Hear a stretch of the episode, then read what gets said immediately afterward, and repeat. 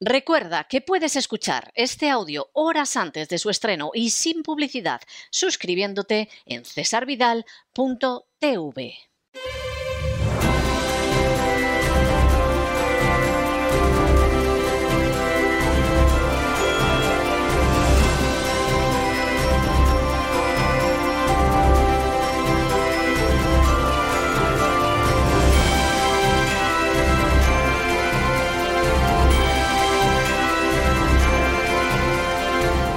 Candilejas, Teatro y Espectáculo con César Vidal.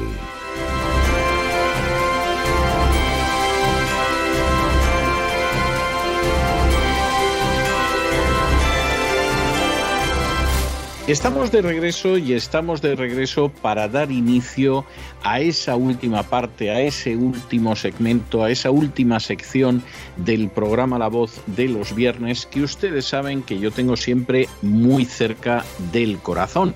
No es que no me gusten, todo lo contrario, me parecen excepcionales las secciones con las que concluimos el programa de lunes a jueves. Lo mismo si pasamos por la economía, que si pasamos por la psicología, que si nos detenemos en la literatura o en cómo hablar correctamente el español, tenemos siempre a colaboradores extraordinarios y son secciones que merece la pena no perderse ni una de ellas. Pero ya saben que los viernes siempre contamos con algo especial, siempre traemos a gente especial.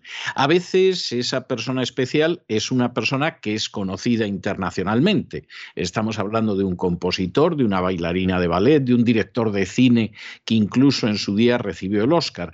A veces es gente cuyo ámbito de difusión pues es un ámbito que está más limitado a efectos nacionales o incluso regionales o locales, pero siempre les estamos trayendo gente muy especial para abordar temas muy especiales.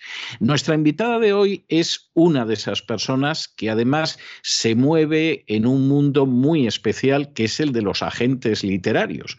Esos personajes que se sitúan entre los autores, entre los escritores y entre las editoriales que intentan que se llegue a un acuerdo lo mejor posible para los autores a los que representan y que desempeñan una labor que en muchos casos es desconocida por la gente que compra un libro en un momento determinado en un establecimiento, pero que sin embargo tiene una importancia absolutamente esencial. Y en ese sentido, de verdad que cumplen con un papel extraordinario. Nuestra invitada de hoy es precisamente una de esas personas y en los próximos minutos vamos a ir reflexionando sobre cómo se escoge en un momento determinado eh, esa profesión de agente literario, cómo en un momento determinado además nos encontramos con la forma en que se desarrolla y en fin, con otras cosas de enorme interés de las que vamos a estar hablando. Nuestra invitada, como seguramente muchos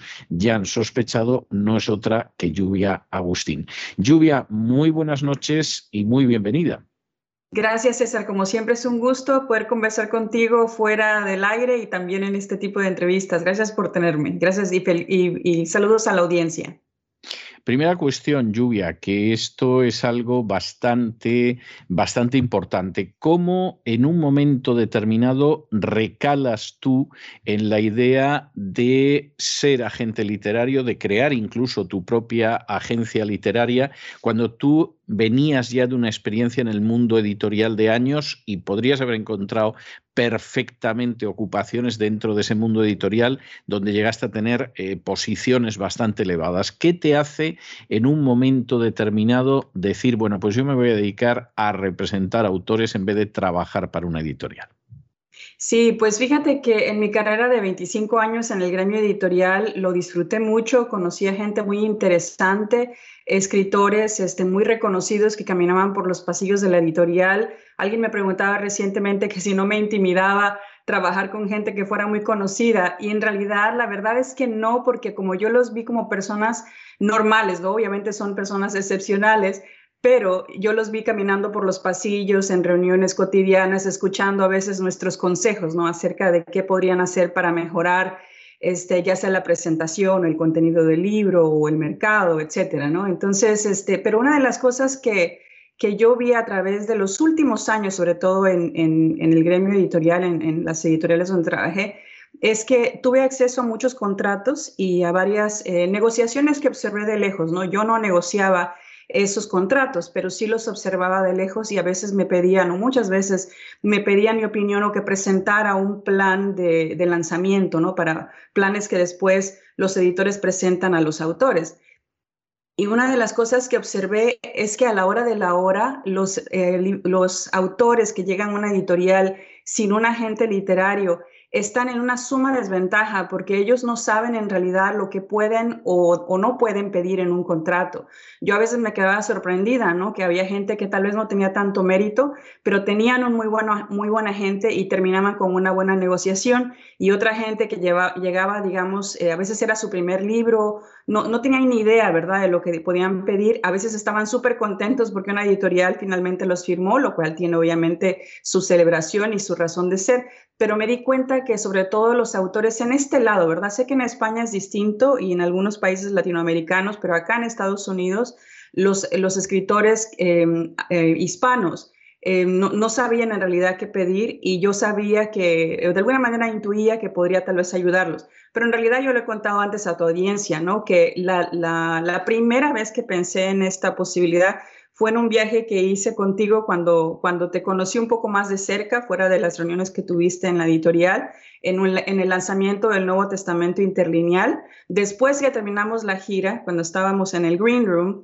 eh, que estábamos como evaluando todo, tú te me acercaste y me dijiste, ¿no? Que si alguna vez había pensado en ser agente literario porque habías quedado contento con, el, con la gira y me dijiste eso, ¿no? Y también me dijiste, además creo que lo harías muy bien. Y yo pues dije, no, no lo había pensado, pero esa semillita se me quedó allí como desde el 2012 más o menos hasta el 2018 que finalmente salí de la empresa donde estaba y a la hora después de que me tomé una semana para dormir y recuperar energías y piensas, ¿no? ¿Qué, qué voy a hacer? ¿Cuál es mi próximo movimiento? Eh, tuve algunas ofertas de trabajo, hubo un, cliente que me llamó el mismo día que salí de la empresa cuando se enteró porque mandó un correo electrónico y me dijo, este, ¿tienes trabajo? ¿Te puedes?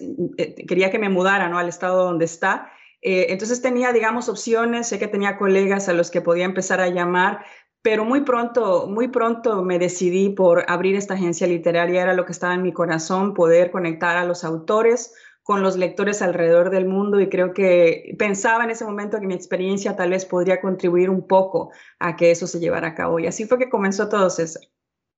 Bueno, yo tengo que aclararte que en España pasa igual. ¿eh? O sea, yo mm, percibí una, un cambio verdaderamente impresionante en las condiciones que me ofrecían en un momento determinado las editoriales cuando iba solo a cuando finalmente contraté un agente eh, que fueron impresionantes. Es más, me di cuenta que las editoriales llevaban engañándome muchos años. Y, y no, no, en serio. Y recuerdo, recuerdo que uno de mis editores, que es uno de los editores que mejor me trató en España. Era de una editorial pequeña, pero que funcionaba muy bien, muy bien, muy bien. La verdad es que tenía mucho acierto a la hora de escoger libros. Los libros que publicaba se convertían en bestsellers y a pesar de que era una editorial pequeña, funcionaba magníficamente. Y recuerdo que un día me dijo, eh, tienes que buscarte un agente. Y yo le dije, ¿y para qué? Si, si yo creo que no hay necesidad. Y no me quiso insistir pero él mismo, incluso siendo editor, yo no sé si que se compadecería hasta de las condiciones que me ofrecía y todo, y debió de pensar, este pobrecito lo van a desplumar si, si no tiene un agente. O sea que yo coincido con que hay una diferencia y hay que recomendar a la gente que se busque eh, un agente, porque un agente lógicamente cobra su comisión, cobra su trabajo, lo cual es absolutamente justo y legítimo, pero marca una diferencia en términos de ingreso y de, condiciones verdaderamente grande, aparte del tiempo que le ahorra al autor, que no es poco. Eh, siguiente cuestión, lluvia, y esta es una cuestión que mucha gente se pregunta. Tú, por ejemplo, ¿qué criterios sigues para aceptar a un autor o para que te llegue un autor y le digas, pues mire, no me voy a ocupar de usted. Sí, eso es algo muy difícil. A mí en lo personal me cuesta mucho trabajo hacerlo porque yo quisiera ayudarlos a todos, ¿no? Pero obviamente el tiempo no alcanza. y, este, y, definitivamente sí tiene uno que elegir, ¿no? Eh, bueno, el criterio primero que nada, yo veo si realmente yo puedo ayudar a ese autor en cuanto a si entiendo su contenido, si, si entiendo el mensaje que él quiere transmitir o él o ella quieren transmitir. No quiere decir tampoco que tengo que estar como de acuerdo en todo, ¿verdad? Porque no, esa no es la labor del agente literario. La gente eh, representa al autor en lo que él cree, ¿no? Y uno tiene que tener como una, una, este, de una, de una manera general, obviamente, no hay cosas que yo no voy a, a, este, a, representar, pero sí tengo que, que, sentir por lo menos que entiendo bien su mensaje para que a la hora de defenderlo yo pueda hacerlo bien este, eficazmente delante de un editor, ¿no? Porque ellos a uno sí le dicen toda la verdad, ¿no? Este, no es que el libro es este, muy radical o es controversial o, o ese tema no, no nos sentimos cómodos en, tocarlo o por qué el autor no cambia esto, por ejemplo, ¿no? Yo tengo que saber y decir, bueno, puedo, puedo verlo con él o a veces yo sé y puedo decirle, no, el autor no va a cambiar eso, eso es lo que hay, ¿no? O sea, tengo que entenderlo bien para que yo pueda interpretarlo o defender ¿no? su, mensaje o, o, lo que él o ella quieran lograr con sus libros. Eso es muy importante. Y lo segundo es que tengo que tener, eh, tengo que aceptar autores que yo creo que las editoriales me van a aceptar, ¿no? Porque de nada sirve que me ponga a trabajar con ellos a crear una propuesta que yo sé de entrada que ningún editor con los que yo trabajo me la va a recibir. Entonces, eso es lo más difícil y generalmente las editoriales lo que buscan es obviamente una idea original, una idea original, pero más que eso, o sea, en el caso del editor, lo que buscan es que el autor tenga una plataforma. Entonces, muchas veces me llega gente que pues tiene este, doctorados, tiene una muy buena investigación que hizo, tal vez el libro también es bueno y a lo mejor puliéndolo un poco puede salir una buena idea de allí, pero el autor no tiene ninguna plataforma, no tiene ninguna este, visibilidad al público, no tiene un, lugar, eh, una audiencia que lo siga. Eh, cuando digo audiencia, ellos quieren cientos de miles de personas en algún tipo de plataforma, un programa radial, un programa de televisión, un segmento o redes sociales, ¿no? Este, si no tenemos eso, entonces es muy difícil. No quiere decir que no lo hago, ¿no? He tomado, este, eh, hace más o menos un poco de tiempo, me he tomado algunos más riesgos, Empecé la agencia en el 2018, pero mi primer libro no se publicó sino hasta finales del 2019, así que a la hora de la hora somos una empresa relativamente muy joven.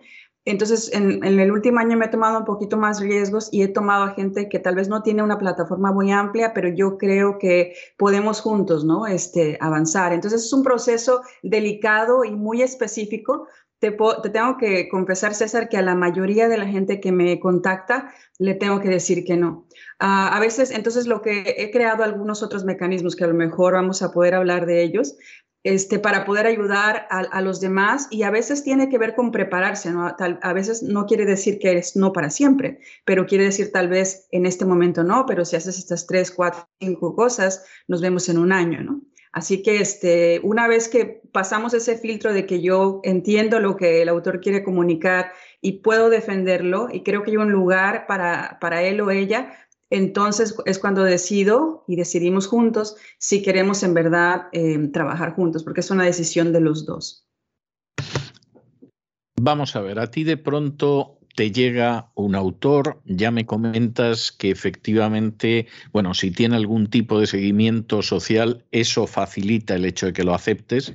Y bueno, pues yo qué sé, tiene 100.000 personas que lo siguen en Twitter o en Facebook o, más, o, tiene algún tipo de, de programa, etcétera, etcétera.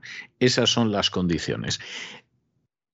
Cuando has cogido autores que carecían de ese tipo de respaldo mediático, de ese tipo de respaldo en las redes, ¿por qué lo has hecho? Porque pues efectivamente te parecía que de todas formas iba a vencer esa situación de disparidad, de desventaja, o por qué? Sí, realmente es porque a veces, porque yo creo en el tema, ¿no? Y creo que el autor tiene, tiene talento y es una cuestión de tiempo. Y tal vez no ha tenido la guianza para poder desarrollar una plataforma, porque eh, muchos de los escritores, o sea, mucha de la gente que quiere escribir, Muchas veces, o sea, es al revés, la gente crea una plataforma y luego después se pone a buscar qué es lo que va a hacer con eso, ¿no?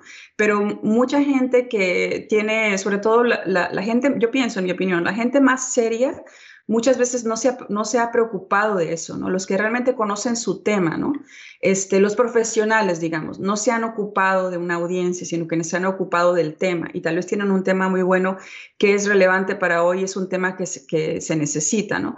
Entonces he hecho, este, en realidad he hecho una que otra excepción y ha sido bastante difícil, ha sido cuesta arriba, o sea, la verdad es que ha sido difícil tanto para el autor como para mí, pero este, hemos tenido alguna medida de éxito eh, recientemente y creo que em, eso prueba de que en la vida hay que tomarse algunos riesgos, ¿no? Y eso, y eso es así, ¿no? O sea, en realidad cuando un autor lo publica, cuando lo toma un agente o cuando lo publica una editorial, eh, se están tomando un riesgo, ¿no? Em, entonces, obviamente, ellos quieren eh, minimizar el riesgo, entonces, entre mayor plataforma tengan, menor es el riesgo, pero también eso es relativo, ¿no? Porque también he tenido gente que sí tiene medio millón de seguidores en Instagram o lo que sea, ¿no?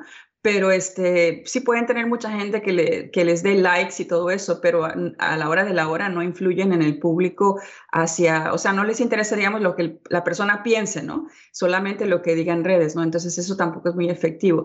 Pero sí lo he hecho en algunas ocasiones de tomarme un, recientemente lo he hecho, este, y hemos tenido eh, eh, éxito para lo que es, y yo creo que de ahí podemos empezar a construir hacia arriba. Yo he, tenido la experiencia, lo he visto, de gente que tenía una enorme repercusión mediática, por ejemplo en televisión, y que luego los libros que ha publicado han sido un fracaso escandaloso. Es decir, efectivamente la gente estaba dispuesta a ver a esa persona en televisión, a pelearse con otros eh, mientras salía en televisión, a ser eh, muy exagerado en sus intervenciones televisivas, pero no era gente que leyera. Y cuando publicaron libros, y estoy pensando en varios casos muy concretos en España, con gente que era muy, muy televisiva y muy popular en televisión, sin embargo eso fracasó totalmente. Es decir, no, la persona no era una persona que inspirara a leer. Eh, eh, los que lo veían en televisión estaban encantados de ver el circo que organizaba en televisión, pero ya ponerse a leer, eh, impensable. Y recuerdo que una de estas personas, además una editorial muy importante, de las más importantes de España, le firmó un contrato por tres libros eh, pagándole anticipos muy generosos. El primer libro no fue mal, pero tampoco fue nada excepcional. El segundo libro fue un fracaso. Y el tercer libro ya la editorial le dijo, quédese usted con el anticipo y no lo publicamos. Sí, eso lo he visto suceder muchísimas veces. Y yo creo que en parte es este, muchos de los editores, en mi opinión, hay editores muy buenos, pero, pero muchos de los editores eh, en realidad no están conectados con la realidad, o sea, ellos, ellos se comunican su, la mayor, o sea, la mayor parte del tiempo están dentro de una oficina, se están comunicando con ejecutivos, con los, las labores cotidianas de la empresa, pero no están allá afuera en la calle, ¿no? Eh, em, y entonces yo creo que pierden un poco, es como la naturaleza del, del tipo de trabajo que hacen, eh, pierden la conexión con el público y entonces se quedan em, eh, digamos, pensando, eh, tienen esquemas, digamos, que tal vez no son los correctos, como que eh, cierto número de, ahora que las redes sociales son tan populares, ¿no? Las editoriales muchas veces te exigen de una vez, como digo, ¿no? Cientos de miles de seguidores aquí y allá, pero yo lo que he aprendido es que eso es un referente nada más. Eso es simplemente uno de los factores, ¿no? Pero no es ni tampoco el factor determinante. O sea, eh, yo puedo, bueno, puedo, usar tu ejemplo, ¿no? En realidad, o sea, tienes, tienes una muy buena base de seguidores en redes, pero lo que tú tienes, ¿no? Que es muy diferente a, gente que puede tener 10 veces más de seguidores en Facebook que los tuyos o en Twitter o lo que sea, es que lo que tú tienes es influencia, ¿no? Que es muy diferente a tener un montón de gente que le pone like a una foto que subas, ¿no? Sino que eh, los, digamos que los mueves a pensar, ¿no? A la acción, ¿verdad? Eso no es algo muy, eh, eso, es, eso es más difícil de conseguir. Y entonces, no, por eso no importa que, el autor tenga una, eh, o sea, eso no es el factor determinante, sino es uno de los factores solamente pero yo creo que muchos de los editores se quedan con esa idea. Tiene tantos, tiene dos millones de, personas que, no sé, que lo escuchan ¿no? a, través del año, por decir. Este, pero sí les interesa, lo, como dices tú, el, el show que hacen o lo que sea, pero no les interesa pasarse unos tres, cuatro días o dos semanas leyéndose su libro, ¿no? O sea, a veces no es una cuestión nada más de dinero, sino de pasarse el tiempo leyendo a esa persona, ¿no? Este, entonces, entiendo perfectamente y lo he visto, tristemente. ahí es donde tenemos el reto de que pueda haber gente que tiene mérito, que, que sabe muy bien el tema, la idea es original y eso es lo que me cuesta trabajo a veces explicarle a la gente este, antes tenía como reuniones uno a uno, ahora, ahora no las tengo tanto porque no hay tanto tiempo para hacerlo.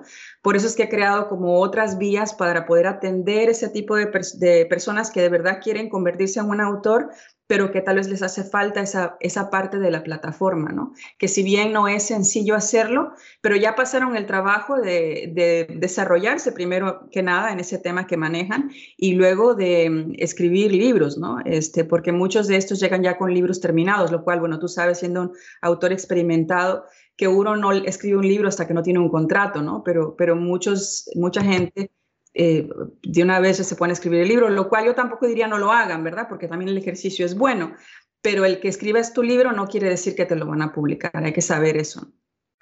Eh, Lluvia, estábamos comentando antes, y a mí esto me parece importante, que una de las labores del agente literario es que en un momento determinado tiene que fajarse, tiene que combatir con la editorial, no solamente en el sentido de intentar vender ese producto, que es el libro que ha escrito el autor que representa, no solo en el sentido de discutir unas condiciones mucho mejor que como lo haría el autor, sino a veces accediendo a un grado de sinceridad con la editorial que la editorial no se permitiría con el autor. Es decir, eh, eh, para el editor sería muy violento decirle al autor, pues usted es un personaje muy controversial o ya podría usted suprimir la mitad del libro porque ha gastado demasiadas hojas en contar lo que cuenta, etcétera, pero eh, en el caso del agente literario, esa sí es una cuestión en la que puede hablar con la editorial. Pero hay otro elemento que tú mencionabas antes que a mí me parece muy importante, porque además creo que, tú lo haces extraordinariamente bien, y son esas actividades del agente literario que van más allá de fajarse con la editorial. y, que, y que son una serie de ideas que tú eres muy creativa. Sí, creo que ese es mi lado de mercadeo y ventas, ¿no? Este, que siempre que, que están ahí presentes, eso fue lo que hice por, por 25 años y, este, y entonces eso va a salir, espero que sí, siga presente, ¿no? Ah, en cuanto a los contratos, lo que, y ahora te contesto esa pregunta, pero decías de que este, en cuanto a los contratos, ¿no? A veces hay, hay, escritores, ¿verdad?, que han trabajado toda la vida sin agente y de repente no entienden por qué tienen que contratar o les vendría bien contratar un agente, ¿no? Y una de las cosas es el asunto de los contratos, ¿no? O sea, yo podría, por decir, o alguien podría decirte, bueno, estas, ve estas 10 cosas en el contrato, pero es que esto no es así, esto es dinámico. los términos los va dictando el mercado, ¿no? Porque es algo que, va cambiando. Lo que, lo que pasó el año pasado no necesariamente es lo que pasa hoy, ¿no? Entonces, ¿cómo sabe uno por dónde va el mercado? Es porque uno, primero porque tuve la oportunidad de estar adentro, ¿no? De estar del otro lado de la editorial y sé lo que a la editorial le interesa. Eh, ah, muchas veces tiene que ver con la filosofía, pero al final de cuentas en el contrato buscan lo mismo, ¿no? Algo que sea rentable para ellos, ¿no? Que tengan lógica, que saben que ese dinero que van a poner ahí va a regresar y va a regresar con, con ganancias. Eso es lo que al final de cuentas, en, en una manera eh, digamos, pura y natural de negocios, ¿no? Obviamente hay las filosofías, uno quiere avanzar una idea y todo eso, ¿no? Este, eso también es válido, pero al final de cuentas, para que todo el mundo pueda seguir haciendo esto, los proyectos tienen que ser rentables, todo el mundo tiene que quedar contento y, se tiene que financiar. Pero este, en cuanto a, a, lo, que, a lo que preguntas este, del, del mercadeo y la publicidad que hago, eso es porque me sale, digamos, natural, es lo que vi y eh, es, eso es algo que eh, puedo decir que lo que hago es tratar de que todo el proyecto eh, conecte, ¿no? Hay autores que me dejan hacer más, otros que me dejan hacer menos. Este, aunque no lo creas, no hay autores que no, no mucho me, me dejan hacer más. Tengo una muy buena, eh, una muy buena relación con todos mis escritores, este, pero en realidad, eh, digamos, en el caso tuyo, contigo, hago un montón de cosas. En parte es porque tu audiencia es muy dinámica, entonces es súper divertido porque la gente participa y más bien tenemos que, nuestro problema es cómo manejamos a tanta gente. Ese es como nuestro problema, ¿no? Este, creo también que de alguna manera sí entiendo bien tu mensaje y entonces yo al mismo tiempo me puedo, puedo ponerme del, lado de la audiencia, ¿no? Y entonces creo que este, podemos crear como campañas o programas que realmente les den esas herramientas a ellos, ¿no? Em, y luego, bueno, tú y tu equipo son muy buenos para dejarme trabajar, ¿no? Decir, bueno, con que lo hagan bien, vaya y hágalo, ¿no? Y cuando necesito ayuda, que me meto algún lío, pues ahí está Isaac, ahí está Miquel para ayudarme en lo que se necesite y pues los voluntarios que tenemos a través del club de lectura también nos ayudan, ¿no? Pero digamos, en realidad esa, esa no es una labor de los agentes que yo conozco, o sea, pueden dar su opinión y todo eso, pero ellos firman el contrato y una vez de que se firmó el contrato, no nos vemos sino hasta el próximo proyecto, ¿no? Eso es lo natural. Pero yo creo que en nuestro mercado em, sí es necesario un poco más de, asesora, de asesoría porque los temas que manejamos son temas a veces este, muy nichos y por lo que estamos atravesando en el mundo, yo no sé si siempre fue así, César, tú tienes mucha experiencia publicando libros, ¿no? Pero yo creo que en estos últimos años tenemos como que defender más nuestras ideas. Una, una, algo que, que me pasó apenas hace dos días y todavía estoy pendiente, ¿no? Es que cuando yo quiero promocionar un mundo que cambia en, Facebook o en otras, otras, estas otras plataformas, casi siempre me lo rechazan. O sea, yo puedo publicar cosas, pero si las quiero promover, eh, tengo que tener cuidado de las palabras que uso, no, hay un montón de palabras que no puedo usar, trato de cambiarlas, a veces le pongo una frase solamente para que sea lo más sencillo y, Facebook no me lo tire y luego me pongo triste cuando me llega la notificación que me dice su anuncio no fue aceptado porque contiene mensaje político de las elecciones, lo que sea, ¿no? Y aunque trato de, cambiar, de buscarle la forma, este, no nos los permite, ¿no? Pero digamos ese tipo de, de obstáculos tal vez en otro tipo de temas inspiracionales o temas de motivación o temas de incluso de negocios, tal vez no veríamos esos, esas dificultades, pero creo que por los temas que manejamos, este, yo creo que sí, el autor necesita un poquito más de asesoría y, además a mí me gusta hacerlo, ¿no? Porque creo también que a la medida que tengamos ese éxito, este, pues los, mis autores van a querer seguir trabajando conmigo, ¿no? Esa es la idea. Así que hay allí un, este, una dinámica de un círculo que nunca termina de cerrar, ¿no? Y para hasta, hasta ahora, para mí yo no tengo problema con hacerlo, así, es un gusto hacerlo. Bueno, yo coincido contigo en que la libertad se ha ido restringiendo es decir, cosas que hace 5 o 10 años hubieras podido anunciar sin que nadie dijera nada, luego pensarían lo que quisieran de, ese libro, ¿no? Pero en principio no hubieras tenido ningún tipo de limitaciones.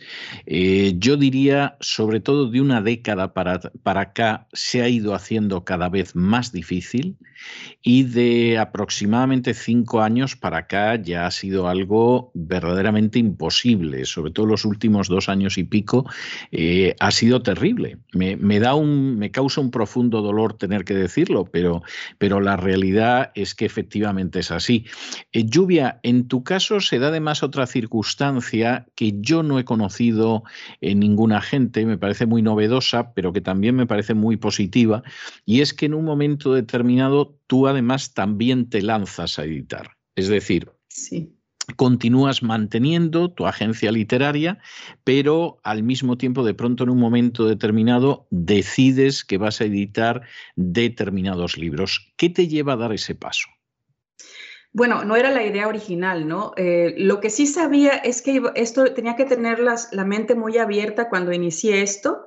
Ah, yo no lo había hecho antes, sí, tengo colegas y, gente con la que consulté y me dieron muy buenos consejos, para mm, establecer todos los, términos, digamos, con los que trabajo y todo eso. Tengo pues gente muy experimentada en el, en el gremio, ¿no? Que de vez en cuando también me asesora. Tengo abogados que se encargan, eh, que son expertos en copyrights.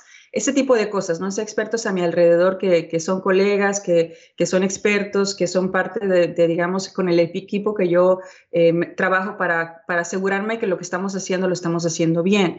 Pero sí sabía que el, el gremio editorial, como todo lo que vemos en los medios, ¿no? Está cambiando muchísimo y está moviéndose de un lado a otro, ¿no? Yo lo veo como que la gente está corriendo de un lado a otro, este, tanto en personal como en filosofías, este, eh, cosas que antes eh, eran normales, hoy, hoy las vemos que no, que no lo son, ¿no? En, ciertas editoriales. No digo precisamente eh, negativo, ¿no? Sino que es simplemente, eh, hay, hay, muchos cambios. Entonces yo entré a, eh, abrí la empresa, de hecho la empresa se llama The Agustin Agency Services y lo, lo, hice así porque no sabía exactamente para dónde iba. Lo principal era la agencia, representar autores, pero en cualquier momento yo necesitaba ser flexible y poder hacer lo que necesitara hacer para sostener esto, ¿no? Porque sí sabía que tener autores, clientes que crean en mí, Em, propuestas que me las em, publiquen. Eso era largo, ¿no? O sea, acuérdate que empezamos, por ejemplo, contigo empezamos a trabajar por ahí del otoño del 2018 y tu primer libro no salió sino hasta eh, febrero del 2020, ¿no? Entonces, durante ese año y medio yo necesitaba eh, pues, pagar las cuentas, ¿no? Entonces, eh, lo que hice fue, la generé como una agencia que presta servicios editoriales y autores. Y de hecho, una de las cosas que, que hago es que doy consultoría a editoriales que necesitan distribución en, el mercado internacional, en el mercado general, ¿no? O esa es una de las cosas que hago, entre, entre otras cosas similares, cosas, digamos, donde no me lleve tantísimo tiempo, pero sí pueda, por una parte, aportar con mi experiencia, que eso fue lo que hice por 25 años, y al mismo tiempo que sea algo que mientras tanto me dé como un, ingreso, ¿no? Para poder hacer lo, otro también, ¿no?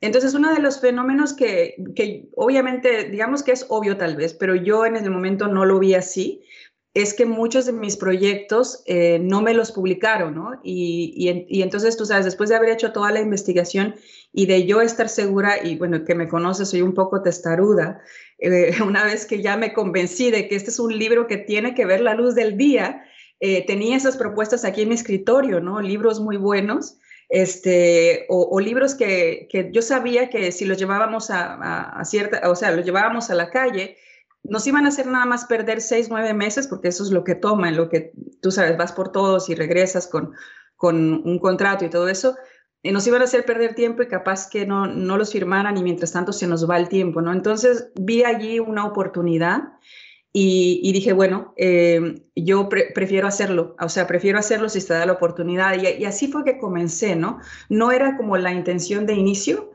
Ah, pues de hecho, publicar libros es bastante arriesgado porque uno no sabe, este, uno puede tener toda la intuición del mundo, ¿no? Pero no sabes hasta que no sale ese libro a la calle. Y para cuando el libro sale a la calle, ya tienes un año poniéndole dinero, ¿no? Como editor desde el inicio, ¿no? Este, los libros se mandan a imprimir, por ejemplo, seis meses antes de que salga, de que esté en las tiendas, ya se pagó a la imprenta, ¿no? Y, y con eso, pues otros gastos. Pero, este, o sea que fue lo que se dio y sí, efectivamente tenemos un sello editorial eh, donde hemos publicado varios libros, hemos publicado algunos libros tuyos, ¿no? Como Un Mundo que Cambia, fue ese caso. Ese era un libro que yo sentía que debía salir para el, para el 2020. Y bueno, yo sé que al final cuando ya te terminé de convencer para, ya no recuerdo las fechas exactamente, pero lo que recuerdo es que finalmente lo, lo empezaste a escribir en el en el eh, invierno ¿no? del 2019 para allá, eh, el año 2020, este, y tuvimos ahí que correr porque eh, queríamos sacarlo en ese mismo año de las, un año de elecciones. ¿no?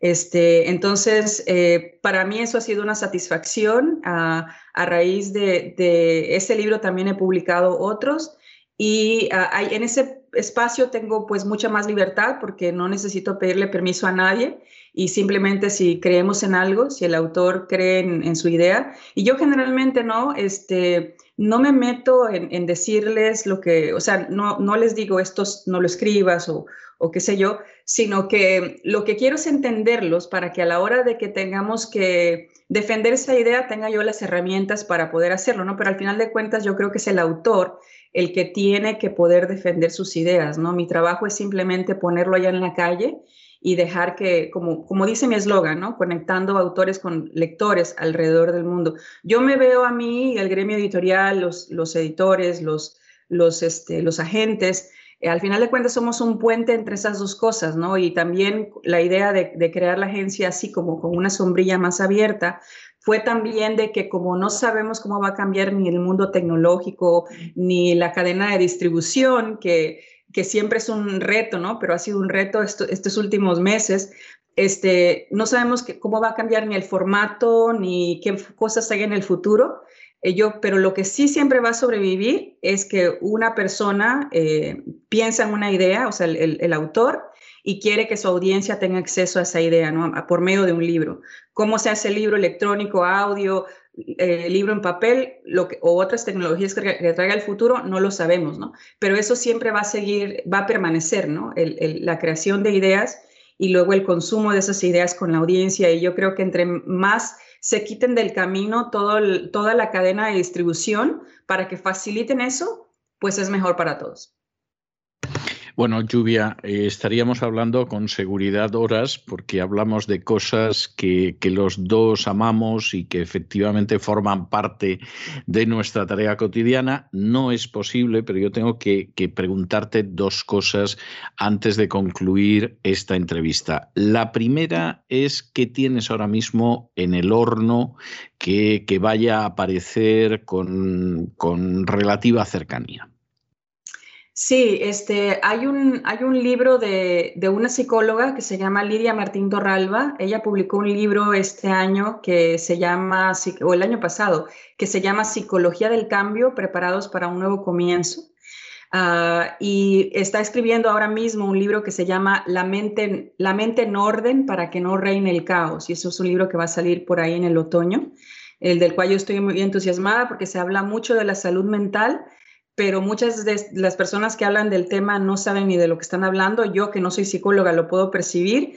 Entonces dije, déjame buscarme un psicólogo, una psicóloga que de verdad haga esto todos los días y vamos a ver si le podemos dar algo bueno a la gente, ¿no? Ese es un libro que, que viene, entre otros. Pero una de las cosas que me gustaría decir es que, o recordar, es el premio que tenemos de el premio novela cristiana César Vidal, que fue algo que ideamos el, oye, el año pasado, ¿no? Te, traje esa ah, idea. más bien ideaste, sí. sí, y, y, quisiera que la gente, todo el mundo lo sepa, ¿no? Que tenemos este, y, y, y parte de lo que yo quiero hacer y sé que también es lo, tu intención, ¿no? Es además de lo que hacemos, eh, quisiera poder ayudar a, a, contribuir a la próxima generación de escritores y de verdad darles algo eh, que pueda, no podemos ayudarlos a todos, ¿no? Como decía, que no puedo atenderlos a todos, pero sí podemos crear cosas como estas en las que podamos crear vías para que tengan un norte ¿no? y dónde llegar. Y en este caso estamos recibiendo nominaciones. Si tienes una eh, novela eh, o siempre tuviste la intención de escribir novelas, este, estamos recibiendo nominaciones y al final de, del, cuando termine la, la temporada de, de, La Voz, este, o más bien dicho, al 15 de julio va a ser la, el límite en el que recibiremos nominaciones o manuscritos para evaluarlos y luego durante el verano nuestros moderadores del club de lectura estarán eligiendo eh, o escogiendo eh, los mejores y eso se, se, te van a entregar a ti, ¿no, César? Para que tú elijas entonces al ganador. Y bueno, en, mi página están toda está toda la información de eh, las, las reglas del, del, del concurso que es eh, www.diagustinagency.com. Ahí pueden ver toda la información sobre el concurso y yo espero que tengamos, tenemos ya muchas nominaciones, pero yo espero que tengamos muchos más, además de varias conferencias que estamos creando para, para escritores, ¿no? Este, las cuales, eh, como digo, no puedo atender a todo el mundo en este momento, pero sí estamos creando una vía para que podamos crear como, si no, bien, si no una escuela, por lo menos un, una serie de clases y seminarios donde podamos traer a los expertos, ¿no? Eh, donde yo les pueda traer a toda la gente con la que yo trabajo, ¿no? Eh, un abogado experto en, en, copyrights, escritores prominentes que han, que han escrito libros bestsellers, ¿no? Mucha gente promete cómo, cómo escribir un bestseller, pero de hecho que les voy a traer gente que, que ha escrito bestsellers, pues obviamente eh, contigo, César, ¿no? Que has aceptado nuestra invitación también, pero además otros escritores que han tenido éxito con sus libros y además vamos a hablar de contenidos, cómo eh, ver el mercado, cómo monetizar con tu libro para, para que sea algo rentable, para que no sea solamente un libro que, bueno, qué bueno que tenga un libro publicado, sino que realmente sea una fuente de ingresos para el escritor, que es siempre mi, eh, una de las cosas importantes para mí es que el autor esté cuidado financieramente, porque una de las cosas que me he dado cuenta es que la mayoría de los escritores no, no, no son buenos negociando sus contratos, pero los que son buenos negociando sus contratos no son buenos escritores, en mi opinión. Así que... Este... Eh, puede ser, puede ser, no digo yo que no.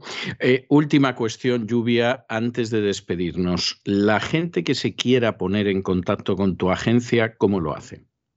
Bueno, me pueden encontrar en las redes sociales, en Facebook e Instagram con mi, nombre, Lluvia Agustín, y en mi página con eh, diagustinagency.com.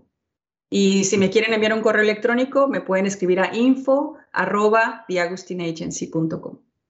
muy bien, pues, pues queda dicho.